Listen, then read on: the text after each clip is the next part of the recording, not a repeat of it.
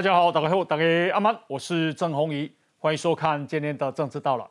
那么中国啊的这个呃针对台湾的演习啊，在六个区域啊，那说这是一个封锁台湾的演习啊，它导致的结果是说未来的海峡中线会没有了。那么再来就是未来所有中国军队对台湾的演习都在我们家门口哦。那么啊，到底这个是不是真的？同时啊啊，接下来会怎么发展？那么跟大家报告最新的进展是啊，中国啊自己说他们的东部战区的这个啊实弹演习已经啊结束。啊，已经结束。那么我们呃外交跟国防委员会的委员王定宇王委员公，这水实在太深了，怎么会这个时候就结束？啊，他说有没有可能啊？这个中国异常的克制啊，呃，会不会让中国停止军事冲突升温？背后啊，到底是什么样的因素？很不寻常。所以呢？啊，今天呢，我们要来这个啊深入的追踪。那么啊，另外呢是啊这个中国的网友啊，倒是对中国这一次表现很不满意，就觉得说怎么会到最后哈虎头蛇尾哦？那么最后受伤的都是海里面的鱼而已。啊，在欧洲，中国驻欧洲的使节团哦。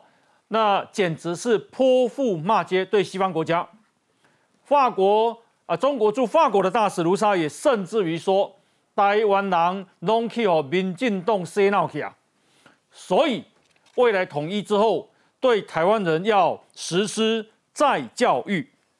那么啊，中国啊惩罚台湾，今天也抓了所谓台独人士哦。那这样的现象代表什么？今天我们都要来深入的追踪。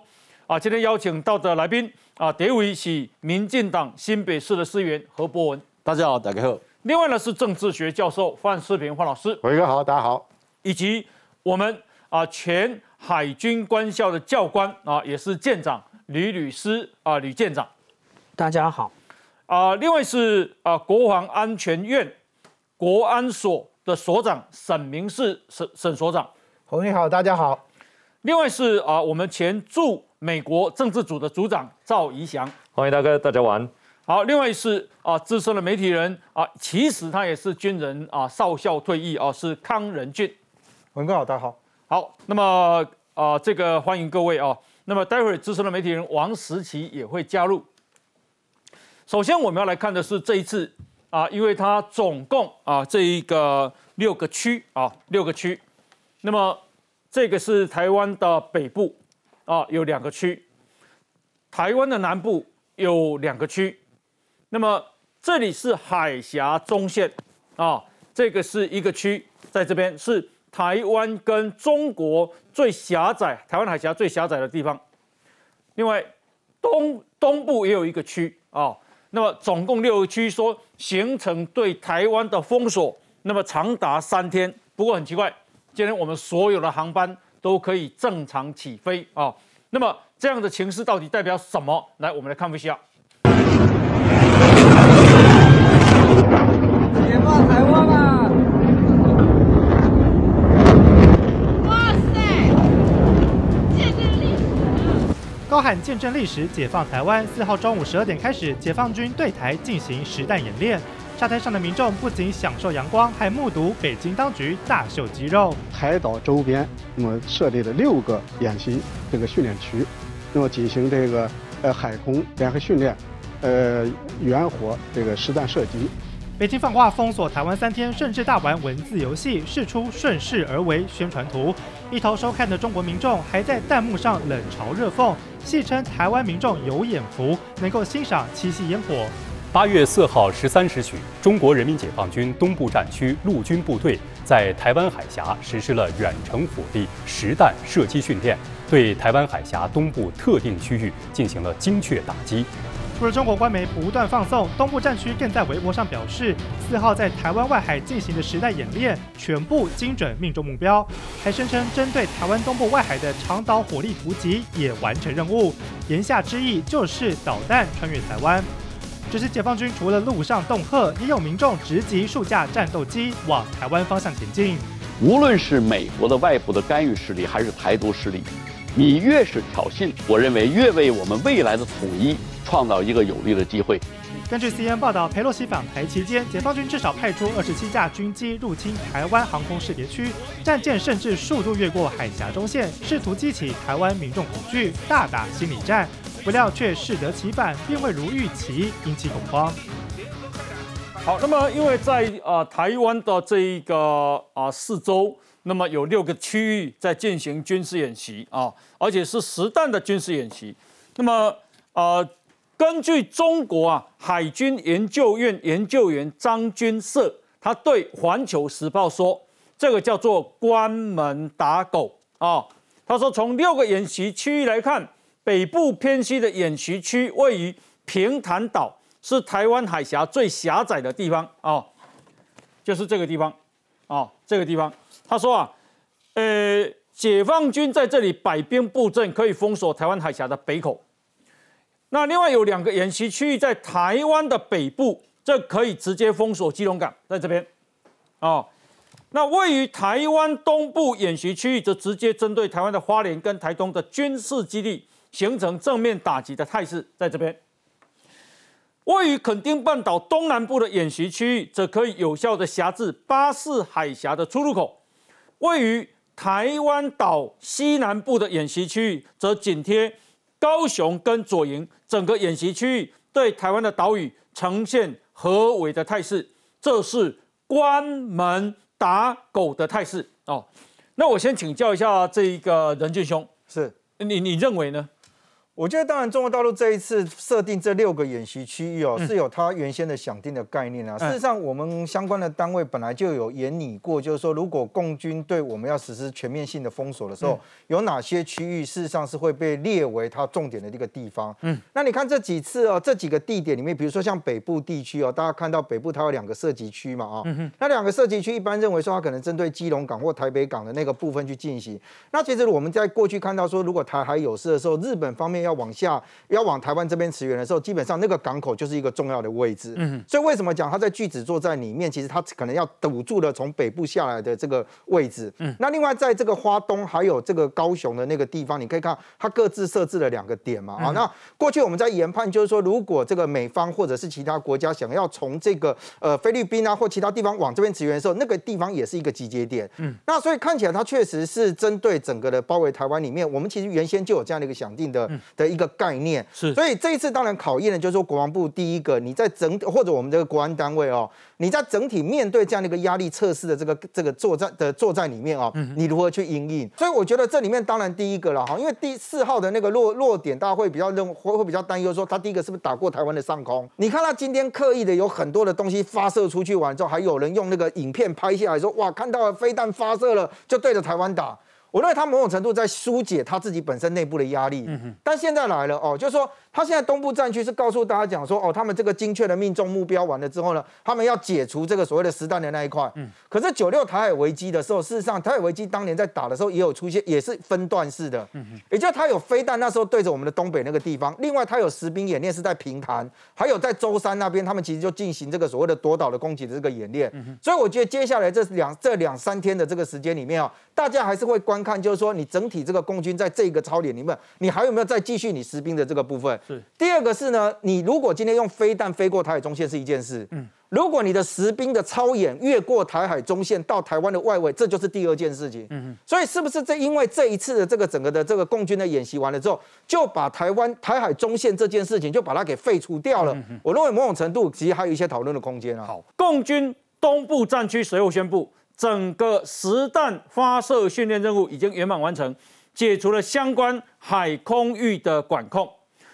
中共东部战区新闻发言人施毅大笑，微博说：“诶，中国人民解放军东部战区火箭军部队对台湾东部外海预定的海域实施多区域多型号长导火力突击，导弹全部精准命中目标。哦，所以整个啊这个任务已经诶圆满完成。解除相关海空的管控。那我认为在这件事情上面，因为对台湾民众来讲，那个四号的射击点会变成是它的飞弹有没有越过台湾的上空？你看之前这看起来是一定要越过啊，不然怎么？呃，或者它是不是设了折返点？不知道，因为我们过去在做发动机测试的时候，事实上是可以做很多路径上的设定啊。所以这个部分其实大陆那边也有人问说，那你的解放军东部战区，你讲说你有打到东部外海，你怎么飞的？嗯，他也没有证实说是不是飞过台湾的这个上空。嗯哼，好，那我想请教一下这个沈所长，你你是怎么看的？那如果果花莲东部那个区域有导弹射击的话，它其实有几个不同的方向。嗯，第一个是直接从台湾中部的呃高空，然后射向花莲东部的目标。第二个从这里从对直接这样横向由西向东的攻击。啊，另外一个就是从从从中国内陆射射射。对，在江西、浙江或者福建，因为火箭军在演习的时候这样，它是从驻地。接奉命令之后呢，前进部署到第一线的阵地，然后开始发动攻击目标。是，所以第一个是直接的由西向东的攻击。嗯哼。第二个，它有可能是从广东的飞弹旅，然后直接切过台湾南部的这个领空，然后打到花莲东部的这个目标。另外就是从，也许从江苏或者是湖南等或江西，然后直接。切过台湾北部或者是首都的这个上空，然后到花莲东部，它可以有这几个不同的路径。嗯，那就要看它的这个前进发射阵地到底在哪里。嗯哼。但是很明显的看得出来，就是呃，中共说已经达到那个目标。事实上，呃，我们的呃扑爪雷达其实可以掌握这些飞弹的行踪。嗯哼哼。啊，那如果说他真的呃采取这样的这个行动，呃，我觉得我们可以掌握的一清二楚。实弹演习算结束了吗？呃，我认为。呃，火箭军的实弹射击应该已经结束了，因为按照它的作战阶段的划分，当一场战争发生的时候，它应该是呃致电作战或致电职权，它应该支线资讯战先行。嗯，所以我们看到。呃，这过去这一两天有很多网络攻击的这个事件发生。那再来呢，就是经济那个，呃，对，呃，还有对政府机构的攻击。是。那接着呢，就是远距精准打击。嗯哼。啊，那呃，火箭军就是扮演这样的这个角色。哦。那再来呢，当然就是联合火力打击，海空的联合火力打击。嗯。只不过，呃，明天或者是后天，是不是？海空的打击，但是是不是实弹，或者是呃只是演练而已？如果说呃他今天说实弹射击已经全部结束，那是不是就意味着他只是飞机跟船舰到这个地方来演习而已？啊，我觉得这个大概明后天就可以知道了。是，好，方老师要补充。这个哈，我先谈一下，这个是解放军，他这边有讲哈，嗯，东部战区陆军部队哦，嗯哼，不是我们刚这是一点十九分，嗯。陆军部队不是我们所谓的刚才谈到的三三点三十二分，它就是什么？解放军东部战区火箭军部队不一样哦。嗯，火箭军部队是导弹，比如说东风，就是长城导弹、中程导弹。嗯哼，问题是陆军，应该是没有导弹吧？他目前的陆军，因为他过去是陆军有导弹，或者他成立了火箭军，对，把这个导弹归火箭军管。那陆军我们看到，他可能有可能是多管火箭，嗯，或者榴弹炮。可是打不到花莲啊，因为今天新闻里面有提到说，在马祖有一个政府官员，他看到平潭附近有那个火炮的射击，他其实应该就是福建平潭附近的陆军部队，那发射远程的火箭，但是他的演习区应该是平潭内，对啊，那个区域，对，他不会打到那个花莲，打不到花莲嘛，对对，所以他这边讲的台湾东部，怎么可能从平潭打到花莲？嗯。包括你，他已经没有办法。他的火箭炮的系统最大的射程大概一百五十。对对，所以说我现在就搞不懂他这个说的陆军部队哈。嗯。他说这个远程火力实弹射击啊啊，取得预期效果啊哈。那我不晓得他是什么导什么实弹。如果说只是在平台，我们有看有影片哦，影片也只有看到飞出去啊，射去哪里，嗯，也没告诉我们。是。好，那下面这个呢？哎，这个就是刚刚讲的。火箭军对台外部海，刚刚讲过啊，预设实施多区域多型号的这个导弹火力攻击，精全部精准目标啊，检视确实打击跟区域的拒止能力，也没讲什么弹，嗯，也没讲从哪里射。以后那如果这么这么好，以后我们也不用再什么，我们也不用再搞什么什么什么演习汉光演习了，我们只要开个记者会说，我军汉光演习全部都已经啊做精准的命中目标，嗯，检验了打击能力就好了嘛，圆满结束，对嘛？结束，好，从今天开始结束，我们也不用去动员那么多军力，还要把平民众还还抗议，把他们玻璃都震碎了，嗯，不用了，就这样就好了。不相信老共讲这些话吗？我我如果这样太好演习了，嗯哼，我可以一天演习一百场啊，嗯哼，每个都精准啊，是，这这嘴巴讲讲嘛，嗯哼，而且哎，他这边还讲哦，权威发布，哎，嗯哼哼，权权威发布啊，权威在哪里？真理报没真理，哎，真理报没真理，权威报权威报道没权威。嗯，你好歹给我们影片看看。哎呦，就算他，我们刚看到了，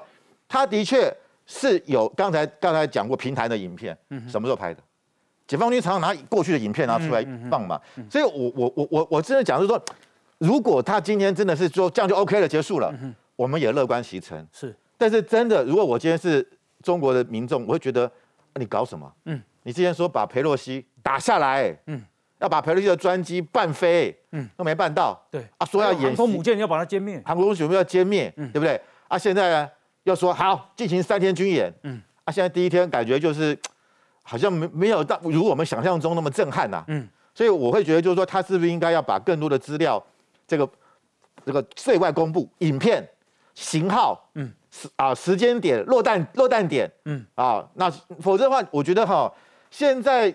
美军被美军没有坐以待毙哦，美军的现在的这个呃，他的那个呃雷根号航母，嗯，已经到了琉球的这个海域了，嗯哼，所以我觉得他也在旁边侦测。嗯解放军如果他的导弹真的是塔打在台湾的东北，嗯哼，其实距离这个雷根号并不远，是。我相信雷根号也会掌握相关的这个相关的资讯。那是不是中中国发觉这个东西已经引发了众怒？嗯，除了你师出无名之外，是。你造成了整个的，特别是我们刚刚看到的那个第第四第四号第四点，台湾东东部，台湾部，他今天又多了一，他今天又多了一个哦，本来是六个嘛，今天多了一个七个，就是花莲外海，嗯哼，变成说在花莲东部有四跟七两个号码，嗯哼，那你这个对于日本，对于韩国的这个所谓的天然气跟石油运输，嗯哼，是造成极大的一个困难，是。困扰，因为我们知道日本跟韩国他们是不产天然气也不产石油的，嗯哼，他们百分之。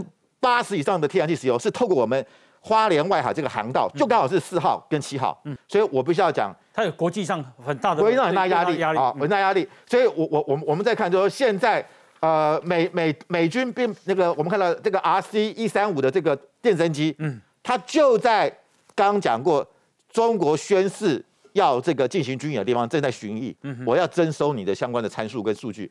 然后我们看到这个海神这个呃 P 八 A 的。海神反潜机也在台湾的西南西南角哦，台湾的西南角是我们刚才国军所谈到的，它的导弹是打到西南，嗯。所以这个事情很快就会被美军所截获。是，所以我觉得中国如果现在还是用这个方式，可能很难完全遮蔽一切事实。是，好，那我们啊现在啊要邀请这个李律师、李舰长啊来跟大家讲，那你你觉得整个情势是怎么样？嗯，如果说我们看到《环球时报》他所提到的解放军军演三大突破，到底是哪三大突破？其实他第一个讲到的是首次同时在外岛周边六区域，就是我们可以看到的。如果说我们命名的话，一二三四五六，顺时针来看的话，一共有六个区域。那它均匀分布，这是呃《环球时报》的讲法。那他说，呃，有一个。在海峡中线，那这个海峡中线呢，其实他认为是一个突破。第二个，他讲到说，常规导弹首次穿越台岛上空，也就是我们看到这条红色的线。这个红色的线，他所他所那个指示的，也就是要打到这个第四号的一个超远区。那接下来第三个部分，也就是进入到十二海里领海的部分，我们十二海里。如果因为我们这边所显示的都是公里，那如果是十二海里，换算成公里是二十二点二二五公里。嗯，那所以我们看到，只要小，只要是小于二十二点二二五公里的，全部都有接触到我们的呃领海。所以我们看到东北这个区域确实有，那我们看到西南的这个区域。也确实有，它的确就是进入了我们的区域。那那那个领海，那接下来我们讲到八月三号的这个部分，其实它出现了，不管说是零五二 C 或者是零五五，它的位置在台湾的东南的这个海域。好，那我们看完这整个的态势，如果我们按照刚刚前面那个各位老师的讲法的话，我们就会发现它的三大突破完全没突破。为什么？这个其实就是我们刚刚讲它编它编程的号码一二三四五六。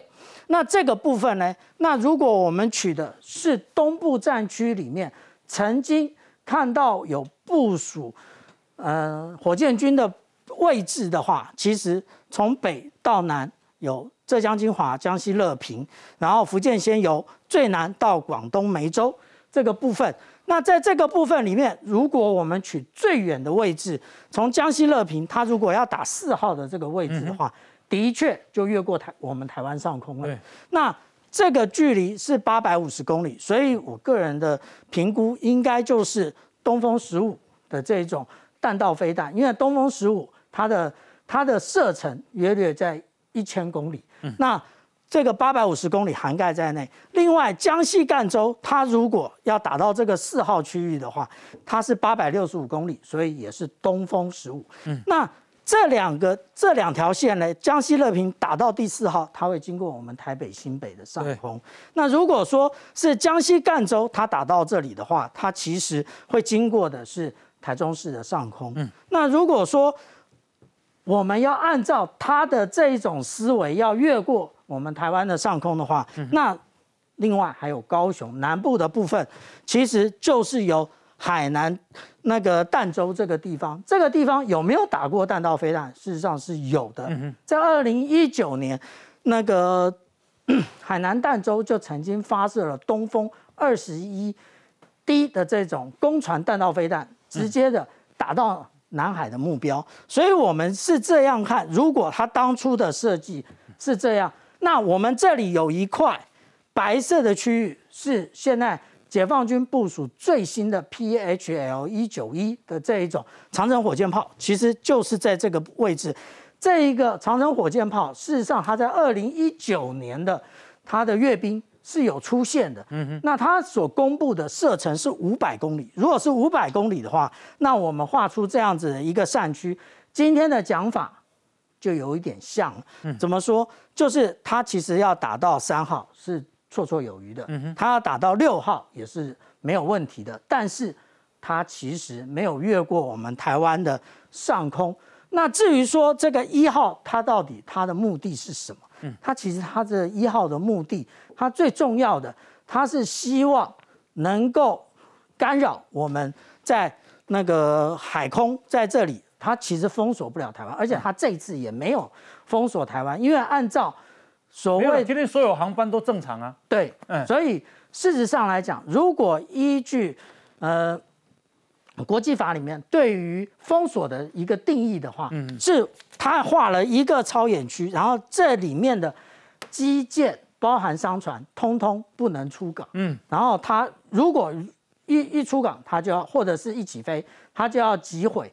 所以今天其实他公布这么多，表示解放军并没有能力。这样做没有能力封锁台湾。对，你解放军今今天证明没有能力封锁台湾。嗯，他今天他这个其实他有刚刚像范老师讲的，他有国际上的其他的因素。哦，那如果谈到解放军本身的话，事实上来讲，他现在虽然他的嗯战机或者是他的军舰，我们讲他的军舰是下饺子舰队嘛？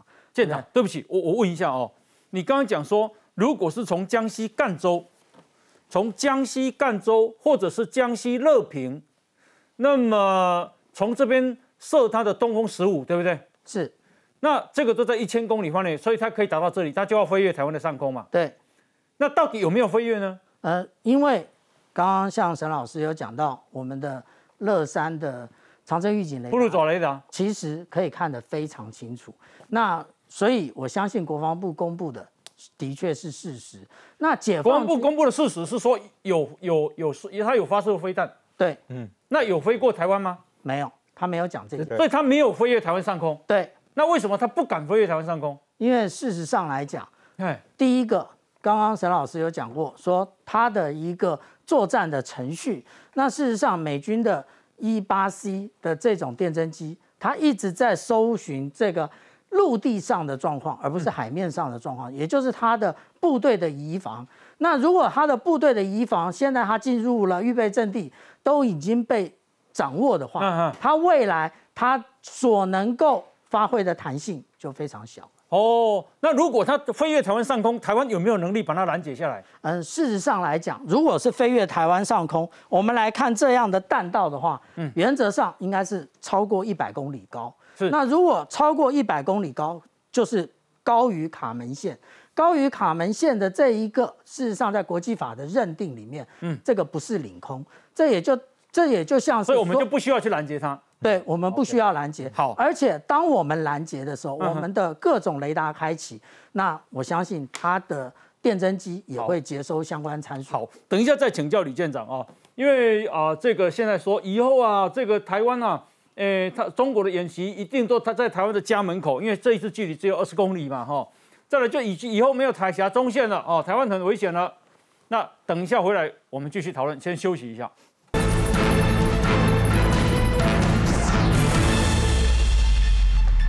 好，那么讲到这里，我们就啊比较清楚，就是说中国有射导弹，那么这是国防部证实的。可是呢，是打在台湾的东北部，还有台湾的西南部，并没有飞越台湾的上空。那演习啊，实弹演习已经结束。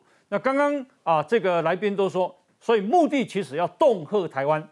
那这个国际压力也很大。中国也没有能力可以封锁台湾，所以什么关门打狗，这看起来也是假的。那今天呢？诶，我们国防外交委员会的委员王定宇王委员一公，中国军演好像宣布结束了。台湾国防部下午三点十分发布新闻稿说，中共大约是下午一点五十六分向台湾的东北部跟西南部周边海域啊，诶，他也讲，王定宇也说没有进入领空领海的迹象。那发射多枚东风系列弹道飞弹，那按照这个可能是东风十五，嗯，哦，是。那么中国东部战区的官网说，在下午三点十九分宣布整个实弹演习结束。王定宇说，嗯，因为中国常常放假消息，所以我们得要再观察一下。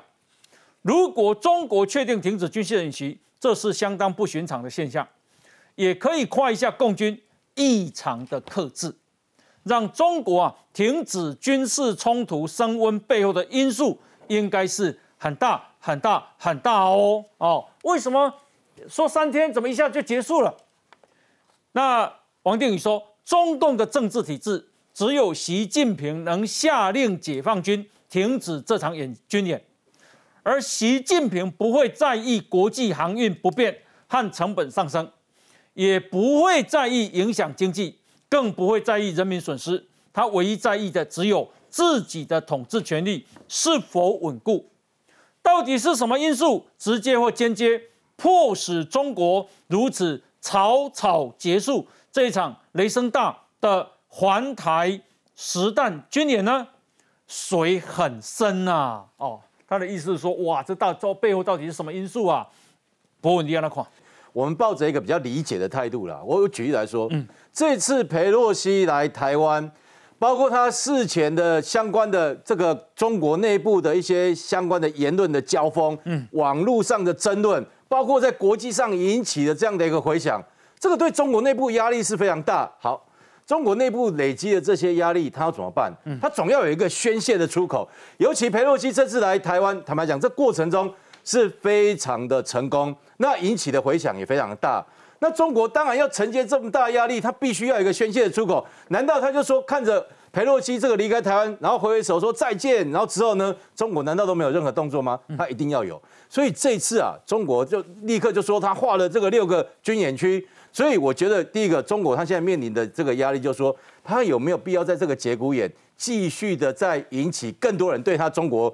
霸权崛起的这样的一个质疑，然后继续跟那么多世界民主国家为敌，所以我觉得这是第一个要权衡的。但是他也必须另外考量到说，二十大要到了，然后他内部有一些鹰派的力量，他也必须要去安抚。所以也就因为这样的情况之下，好，他很大声的虚张声势的说，我六大军演区封锁台湾，可是呢，他又随即在发射的这个不越过台湾。这个领空的这个相关的这个导弹之后，他要立刻宣布说：“哎，我们都已经该做的程序都做了，我们宣泄完毕。”那我觉得这个时候，我们也其实也无需太刺激他们，或者是说啊，这个认为就是说他们这个虚张声势或怎么样。总之，他们行礼如仪也做到了。那我觉得继续维持这样的一个军事，台海和平稳定，然后你不要犯我，我不要犯你，我们也等于让他表演过场过了。我认为这个是这次最重要的一个意义啊。是，呃，跟大家报告是交通部跟外交部啊，有向日本跟菲律宾协调替代航路借道。那今天呢，成功突围。根据航班的资讯显示。桃园机场今天除了因为疫情取消了三十四班航班以外，国籍的航空尚没有因为军事演习而取消航班的，都正常起降啊。那请教一下，李想，既然都大家都正常起降，为什么叫封锁呢？为关门打狗呢？这件事情我要特别来强调，这非常非常重要的一个声明。为什么呢？通常 G7 的联合声明哦，七个国家都同意，是一定在一个大型的会议之后，大家坐下来把文字敲定之后，再共同发出去。很少会个别在没有开会的一个状况之下，大家协调出来一个完整的一个声明。这第一点。第二点呢，他其实大概提了三个重点。第一个重点是什么呢？就是我们呼吁中华人民共和国不要以这个武力片面改变区域现现状。那这一点为什么很重要？因为过去很多国家会说，我们呼吁两边都展现克制。嗯，这一上没有说两边，他只有提到中国这部分。也就是说，今天的矛头是针对中国。你中国做错的话，那你中国必须去承担。这是第一个。第二个呢，他是说国会议员出国访问是一个常态。且例行公事，这点重要。为什么这点重要呢？这点它暗示很简单啊，暗示就是说我们会继续送啊，就继续派遣国会议员啊，无论是国会议长、国会领袖、国会议员，这都很正常。我们也一定会继续做，绝对不会因为 Pelosi 这一次的一个行程而停止。那第三点呢，他其实就有提到说，包括这个中华人民共和国在这件事情上，哈，是一个不具正当性的一个回应。那为什么他说不具正当性呢？其实说实在，台美之间很多这这几年很多进程，台湾跟日本、台湾跟澳洲、台湾跟英国都很多进程。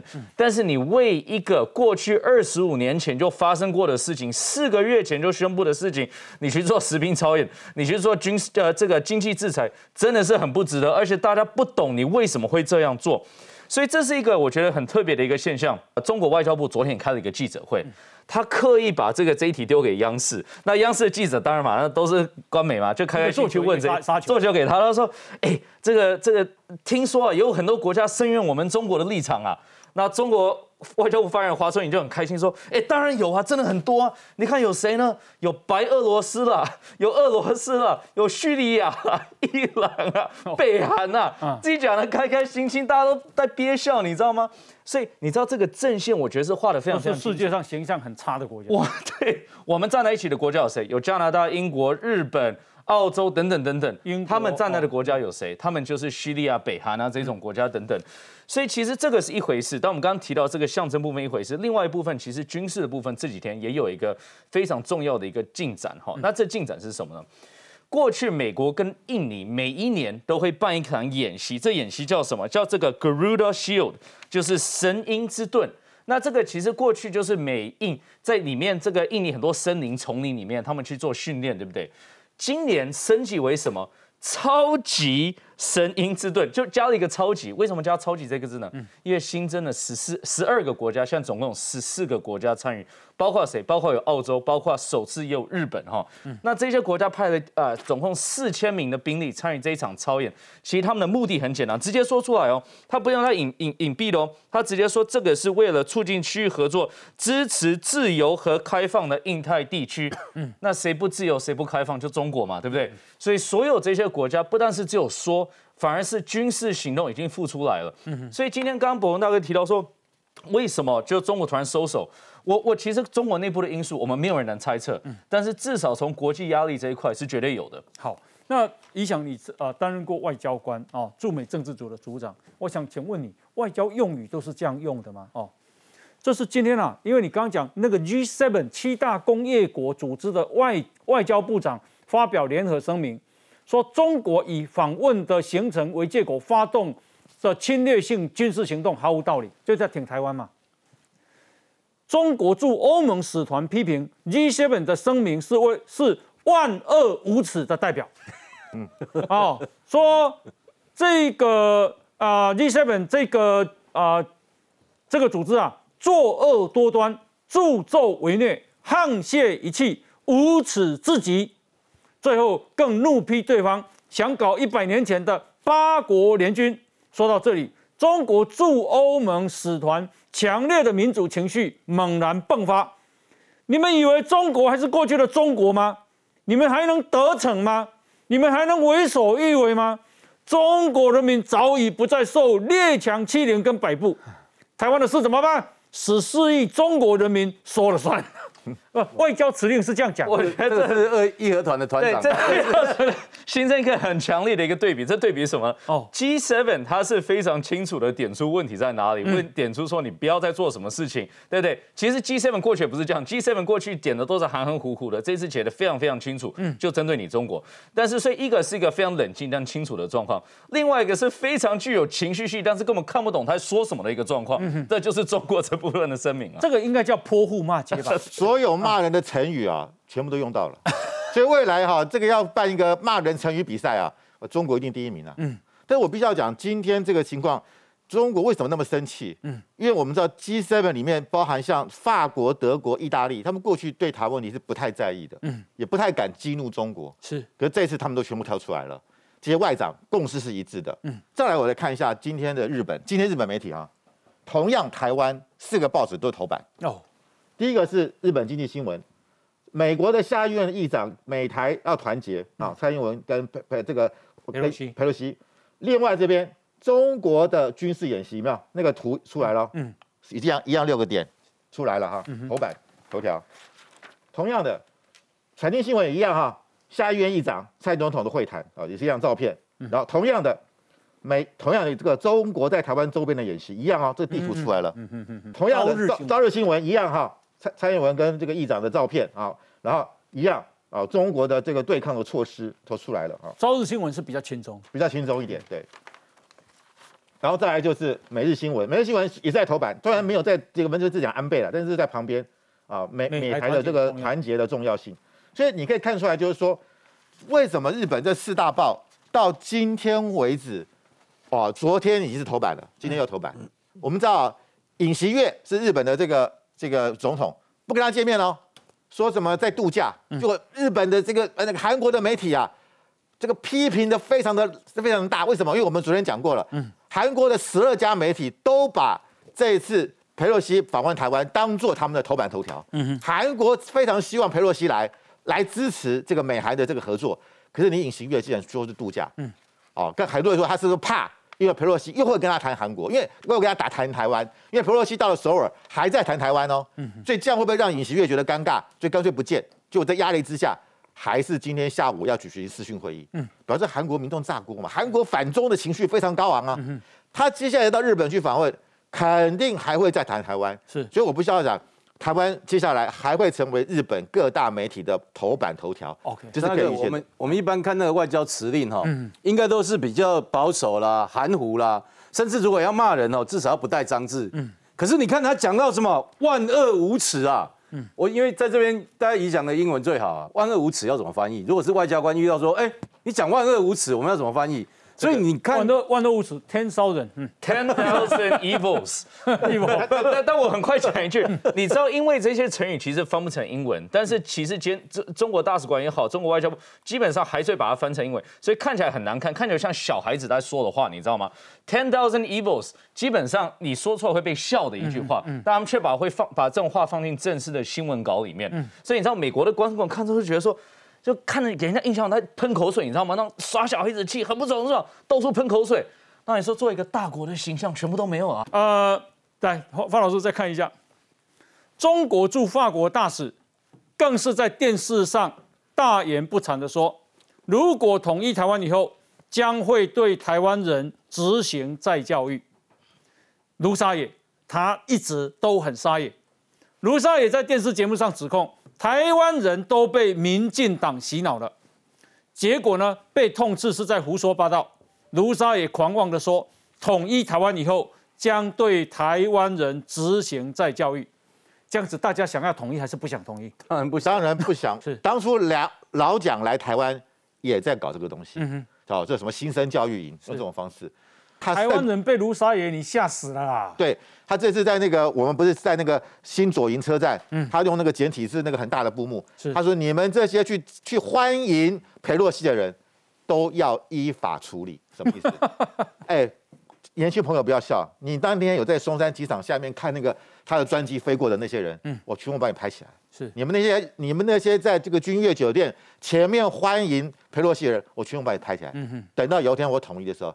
你们每一个都要依法就办。嗯，我觉得他现在就在做这种事情。好，那么呃，昨天哦，这个国防部说啊，总共中共有二十七架次的共机扰台，其中十六架次是苏凯三十，六架次是歼十一，而且跨越了海峡中线。二十七架有二二十二架跨越海峡中线，可是它的跨越就是这样了哦，飞过来一下子就飞回去。飞过来一下就会回去啊，这样子。那今天呢？今天啊，说中国海军舰艇跟军机越过台湾海峡中线，大约有十艘中国军舰越过中线，并停留在这个海域。同时，多架中国军机也短暂越过中线。那国防部说，全部都在我们的监控当中。来，我们来看一下。过去台湾一带强盗所谓的海峡中线，我们说从来没有所谓的海峡中线。中国解放军少将透过官媒呛虾，海峡中线不存在，预告了中国大规模军演的初步目标，就是要把台湾海峡内海化。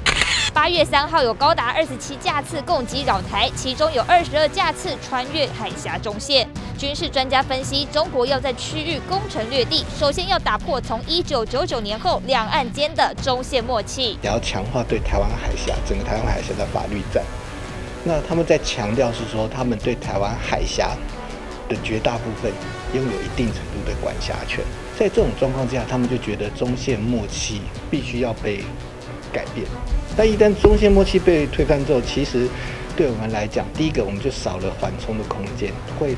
非常频繁的发生短兵相接。根据我国定义，海峡中线是从北纬二十七度、东经一百二十二度延伸到北纬二十三度、东经一百一十八度的东北西南向直线，长期是两岸默契，但近年中国频频犯规。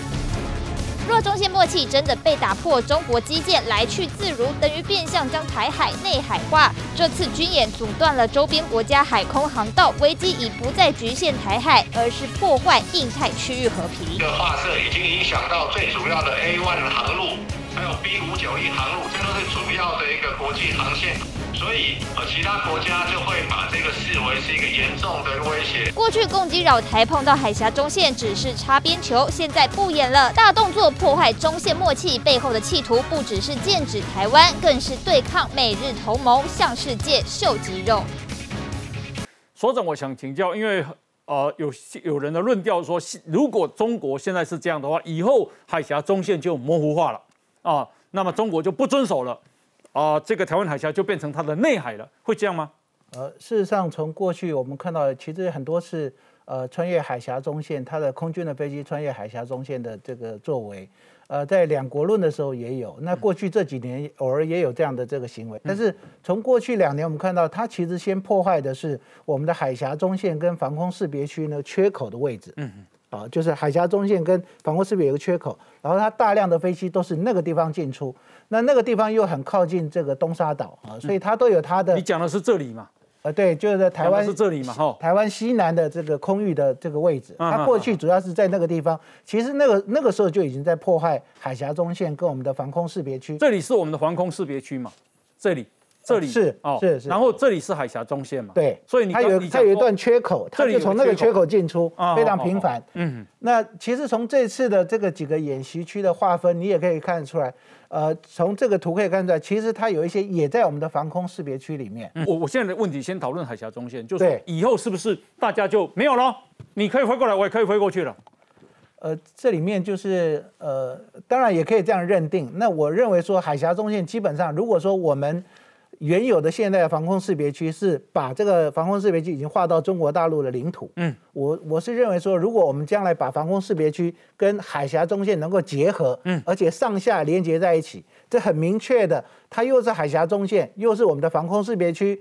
一旦中共的船舰进入，我们采取严格的反制作为，就可以凸显或者是确保这个防空识别区跟海峡中线它的这个呃我们的主权的我懂。你的意思，就是我们现在的防空识别区，也就是 ADIG，对。是把中国也划进去了。对，那你的意思是说，以后我们就从海峡中线防空识别区只划这一块？对，就是连接海峡中线跟原有的呃下半部的防空识别区，这样你就不要过来，对。我也不要过去，大家互不侵犯。呃呃，除了宣誓互不侵犯之外，只要他入侵，我们就采取不管是用远程的飞弹，嗯，或者是防空飞弹，或者是我们的飞机、船舰的这种警戒啊，然后他只要一出现越过，我们就采取反制作为，然后就可以确保我们的这个完整性。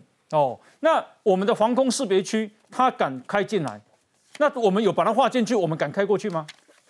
以前有，因为美国啊、呃的这一个战舰的部署，对于这一次的危机到底是怎么部署的？等一下我们讨论。另外是中国的外长、中国的外交部的发言人、中国国台办的发言人，对这一次都讲非常狠的话。